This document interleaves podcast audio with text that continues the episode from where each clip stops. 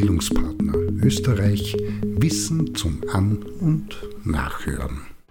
Ein Beitrag zum Thema Schlussfolgern. Es ist, und das ist nicht nur in der Vermittlungs- und Bildungsarbeit, nicht immer einfach, Menschen zu verstehen und nachzuvollziehen, wie sie zu bestimmten Annahmen, Aussagen oder Glaubensbeständen kommen, aber einfach wird es, wenn man das Schlussfolgern und die damit verbundenen Regeln kennt.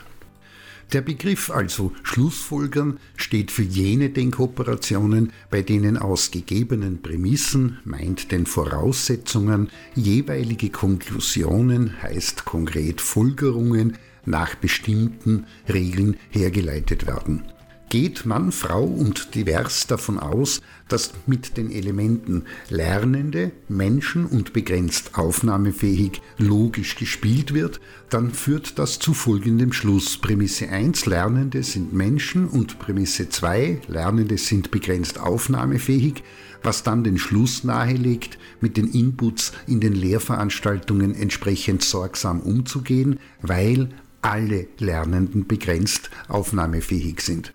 Der Korrektheit halber soll hier, weil immer wieder Fehler auftauchen, darauf hingewiesen werden, dass beim logischen Schließen zwar manche, aber eben nicht alle Worte beliebig ausgetauscht werden können.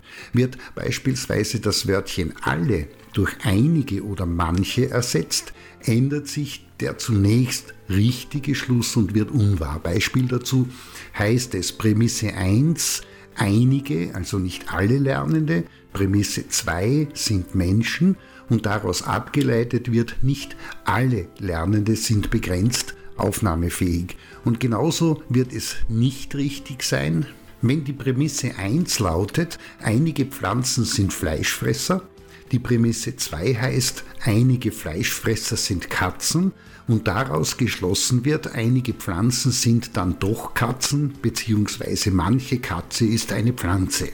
Genauso schräg wie die Ableitung, alle Philosophen und Innen sind Menschen, ich bin auch ein Mensch und darum ein Philosoph bzw. eine Philosophin.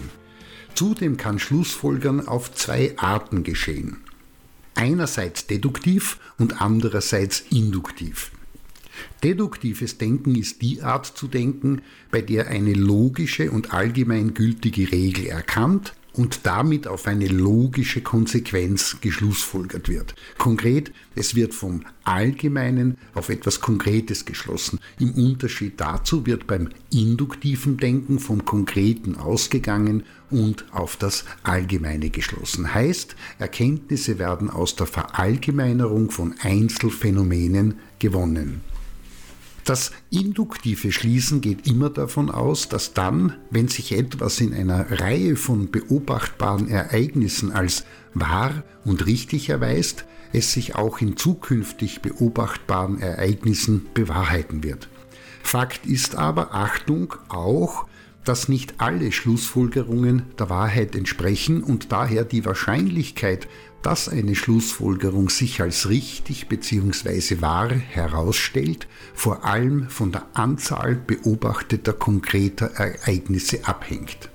Die Grundform, nach dem induktives Schließen aufgebaut ist, folgt immer demselben Schema. Erstens Erkennung eines Musters, zweitens Kategorisieren und Verallgemeinerung dieser Beobachtung und schließlich eine drittens Projektion bzw. Ableitung einer Regelmäßigkeit. Konkret heißt das, allen bekannt das Beispiel, Sokrates ist sterblich, der gute Mann ist ein Mensch und daher sind alle Menschen sterblich. Aber Achtung, Anzahl der Beobachtungen, ich habe es schon erwähnt, wenn als Muster beispielsweise alle bisher von mir beobachteten Schwäne sind weiß erkannt wurde und daraus die Verallgemeinerung, darum werden auch alle in Zukunft beobachtbaren Schwäne weiß sein abgeleitet und daraus die Regelmäßigkeit, alle Schwäne sind weiß festgelegt wird, zeigt sich, dass die Beobachtungen weißer Schwäne irrelevant sind, da es tatsächlich auch schwarze Schwäne gibt. Das heißt, zwar ist die Einzelbeobachtung richtig und gültig, aber nur in Hinblick auf die beobachteten Schwäne.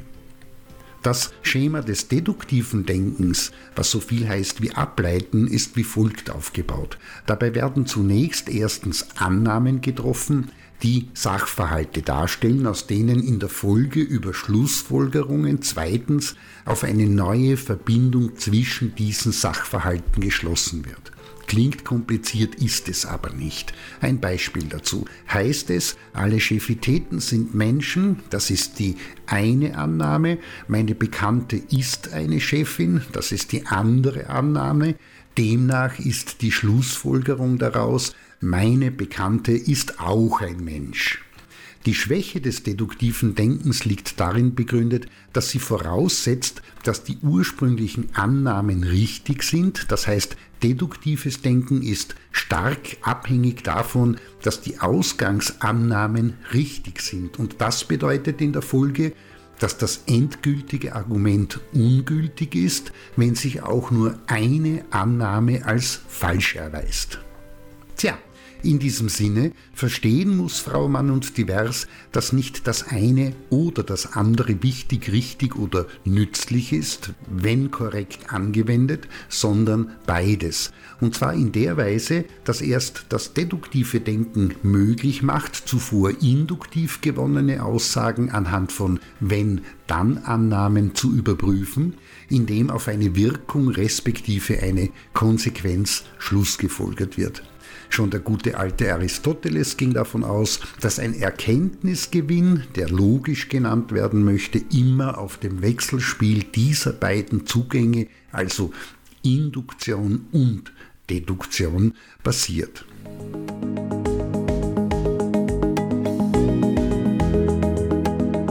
Das war Bildungspartner Österreich Wissen zum An- und Nachhören.